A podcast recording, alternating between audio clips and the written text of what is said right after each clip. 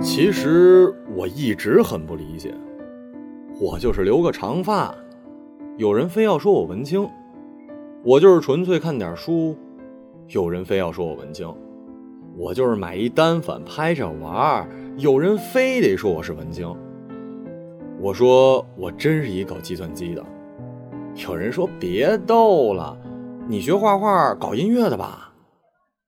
但凡我有点爱好，总要被人说成文青。除非我打 CF、打撸，跟他们一起聊妹子、扯八卦，最好呢再打一晚上的牌，对瓶吹得撕心裂肺。所以这些反感文艺青年，见谁都想在他的身上找出点文艺痕迹，然后一棒子打死的这些人，都是一些什么人啊？就算是真的文艺青年，在他们眼里也不过是调侃的对象罢了。我就不明白了。安安静静的过点自己想过的生活，为什么会被别人不怀好意的调侃呢？你说我是文艺青年，我说我不是，我是逗逼的程序员。你说你这人真装，好吧，我不说话了，这是最好的。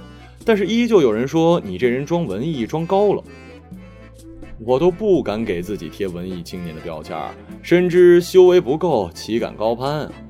怎么周围的人就这么急不可耐的要给我贴标签呢？直到有一天，我实在是不耐烦了。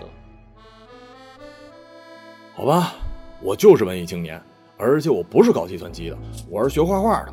你们满意了吗？我就说嘛，你说你好好的，装什么逼呢？谈话间充满了快活的空气。你说他们真正反感的是什么呢？文艺青年这个定义又是谁定的呢？谁在这场真人秀中玩的最开心呢？是作为演员的韦文清，还是看谁都是韦文清的观众呢？真正的文艺青年呢？评论区里不少人也有同样的烦恼。仔细想一下，原因大概有以下的几个：一，伪文艺青年一颗老鼠屎坏了一锅粥。自己爱显摆做作，给文艺青年这词儿抹了黑。二，被伪文艺青年恶心到的围观群众心里有了锤子，看谁都是钉子，并进一步发展成为类似文革的反文青知乎证据。三是你的某些爱好与文青的特征一致，被误杀了。最后说一句，有些伪文青可千万别拿这个回答当挡箭牌。你自己矫情作死，怎么样都行，但请不要恶心别人之后还一脸无辜的说别人不解风情。